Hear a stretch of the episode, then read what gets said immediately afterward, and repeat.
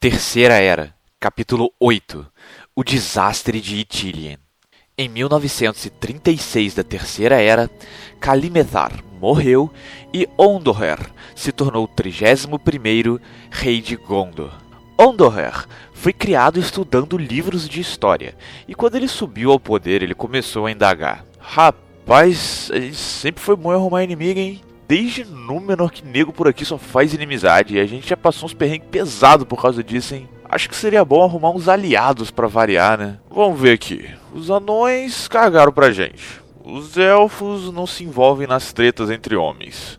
Bom, sobraram nossos irmãos lá do norte. Tempo que eu não falo com esse maluco. Vamos ver. E assim, o rei Ondoher mandou mensagem ao reino de Arthedain, propondo uma aliança.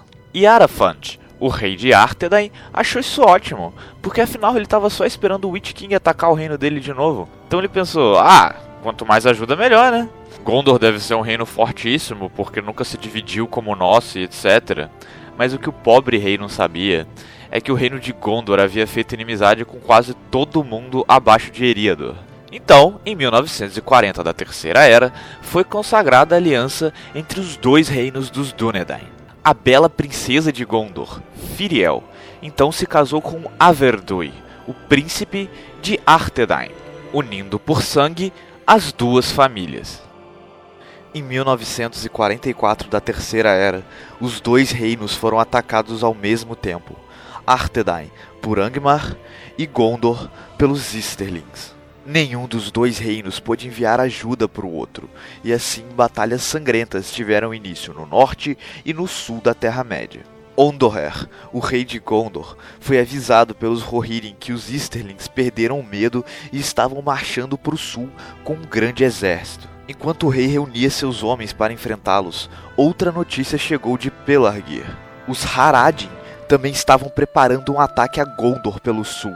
Ondoher então dividiu seu exército em dois. A maior parte dele marchou para o norte, liderados pelo próprio rei e pelo seu primogênito, Artamir, ao encontro dos Easterlings, enquanto que uma porção menor ao encontro dos Haradin, liderados por Earnil, um membro da família real de Gondor e como a filha mais nova do rei, Firiel, era agora esposa de Averdui, príncipe de Arthedain, ela naturalmente se mudou para Fornos, no norte. Então, foi o filho do meio do rei, Faramir, que teve que ficar em Minas Tirith para assumir o trono caso o pior acontecesse com seu pai e irmão mais velho, já que eles tinham ido para a batalha. E como sempre, os Faramirs de Gondor sempre sendo meio que deixados de lado. Mas enfim. O plano era se encontrar com os Easterlings em Dagorlad, em frente às ruínas do Portão Negro de Mordor. E lá, os soldados de Gondor preparariam uma defesa intransponível. Mas acontece que o exército inimigo estava marchando mais rápido do que eles previam, e eles os encontraram enquanto ainda passavam por Ithilien, a fronteira entre Gondor e Mordor. Sem defesa alguma preparada, os Dúnedain tomaram um pau dos Easterlings, que tinham um exército muito maior. O filho mais velho do rei foi morto perante seus olhos nesse combate. E enquanto Ondoher o via caindo, algum soldado dos Easterlings o acertou com um golpe rasante por trás, furando sua barriga. O rei de Gondor caiu de joelhos e quando abriu os olhos, viu o inimigo prostrado em sua frente, pronto para lhe aplicar o golpe final.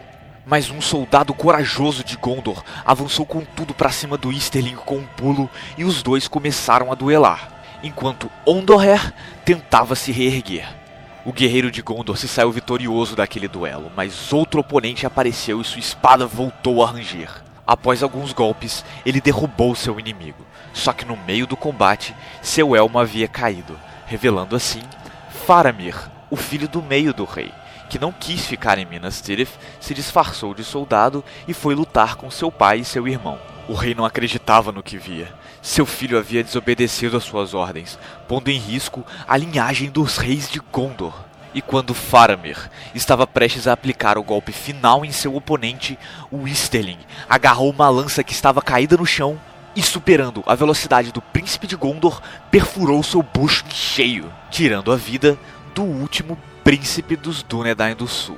Logo em seguida, o líder daquele exército dos Easterlings que assistia a tudo o que acontecia avançou para cima de Ondoher. que ainda não conseguia se mexer, pois estava mortalmente ferido e em choque por presenciar naquele momento a morte de seus dois filhos. E com um único golpe, a vida do rei de Gondor chegou ao fim.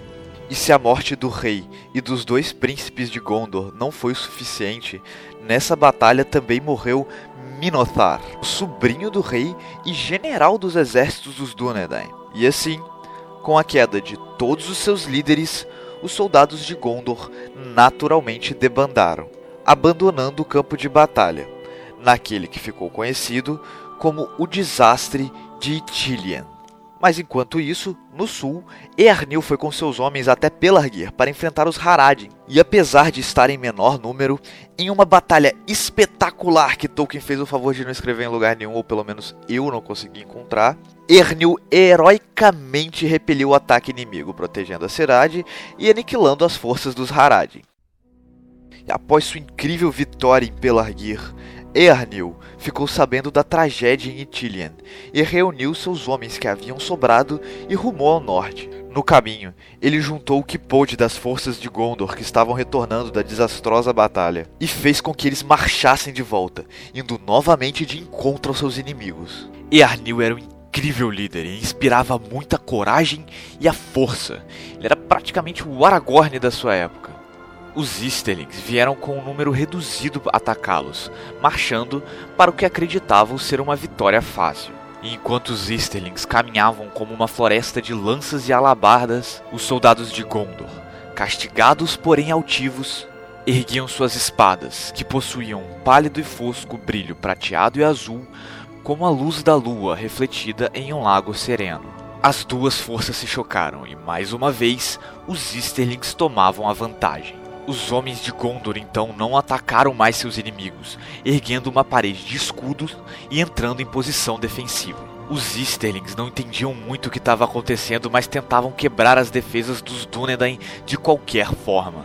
Só que enquanto o pau comia nas linhas de frente, Earnil passou despercebido com alguns homens pela alta vegetação de Ithilien, contornando a batalha.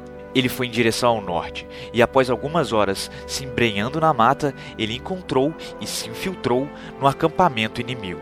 Earnil e seus homens incendiaram todo o equipamento e suprimentos dos Easterlings e libertaram seus escravos. Earnil então retornou e ordenou que seus homens recuassem da batalha, enquanto ele e alguns soldados derrubavam armadilhas previamente preparadas para atrasar a perseguição dos Easterlings. Daí os Easterlings, se achando os seres mais poderosos do universo, pensaram: ah, mano, que se foda, já tava indo lá pra cidade deles matar todo mundo mesmo, deixa os caras aproveitar os últimos dias de vida dele. Mas quando eles voltaram ao seu acampamento, viram o estrago causado por Earnil e seus homens e perceberam que não possuíam mais suprimentos suficientes para bancar uma campanha daquele porte. Então, sem ter escolha, frustrados, eles saíram de Gondor e retornaram à sua terra às margens do mar interno de Rum. Gondor havia vencido, mas ficou sem rei. Então, Arvedui, o príncipe de Arthedain, clamou para si o trono de Gondor, pois, pelas antigas leis Númenóreanas que o pessoal de Arthedain ainda seguia, se o rei morresse e só deixasse uma filha mulher, o marido dessa filha seria proclamado como o novo rei. Só que as leis de Gondor eram diferentes, e como o rei e todos seus filhos homens haviam morrido em batalha, foi convocado um conselho presidido pelo regente Pelendur para decidir quem seria o novo rei. Que é a forma muito melhor de decidir, né? Muito democrática essa monarquia de Gondor, mas enfim. E nesse conselho foi decidido que quem sentaria no trono de Gondor agora seria o parente mais próximo do falecido rei. E encontrá-lo não foi uma tarefa muito fácil, quer ver? Vamos lá.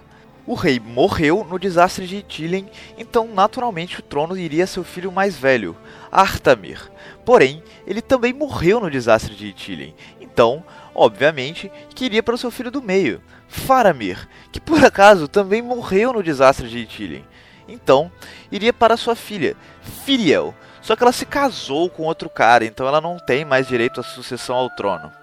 Então, vamos à irmã do rei, que de tão importante que ela foi, Tolkien não se deu nem ao trabalho de dar um nome para ela. Mas será que ela pode ser rainha? Não, porque ela também já se casou. Ah, então talvez ela tenha tido um filho. E esse cara vai ser o próximo rei. Vamos ver? Sim, ela teve. E o nome dele é Minotaur. E caralho, ele é um general de Gondor. perfeito para ser um rei. Bem, ele também morreu no desastre de Tilin. Caralho, que merda, e agora o que a gente faz? Bom, vamos subir mais na linhagem dos reis.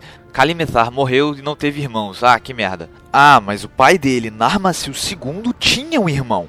Arcíries, que também já morreu faz tempo, mas ele deixou um filho. Hum, o nome dele era Kalimacil, que também já morreu faz tempo, mas ele também deixou um filho. Caralho, agora eu tô sentindo que isso tá indo pra algum lugar, hein? E seu nome era Sirionel, mas ele também já morreu. Só que Sirionel deixou um filho que ainda está vivo. E esse cara vai ser o novo rei de Gondor. Quem será? Quem será? Quem será? Quem será?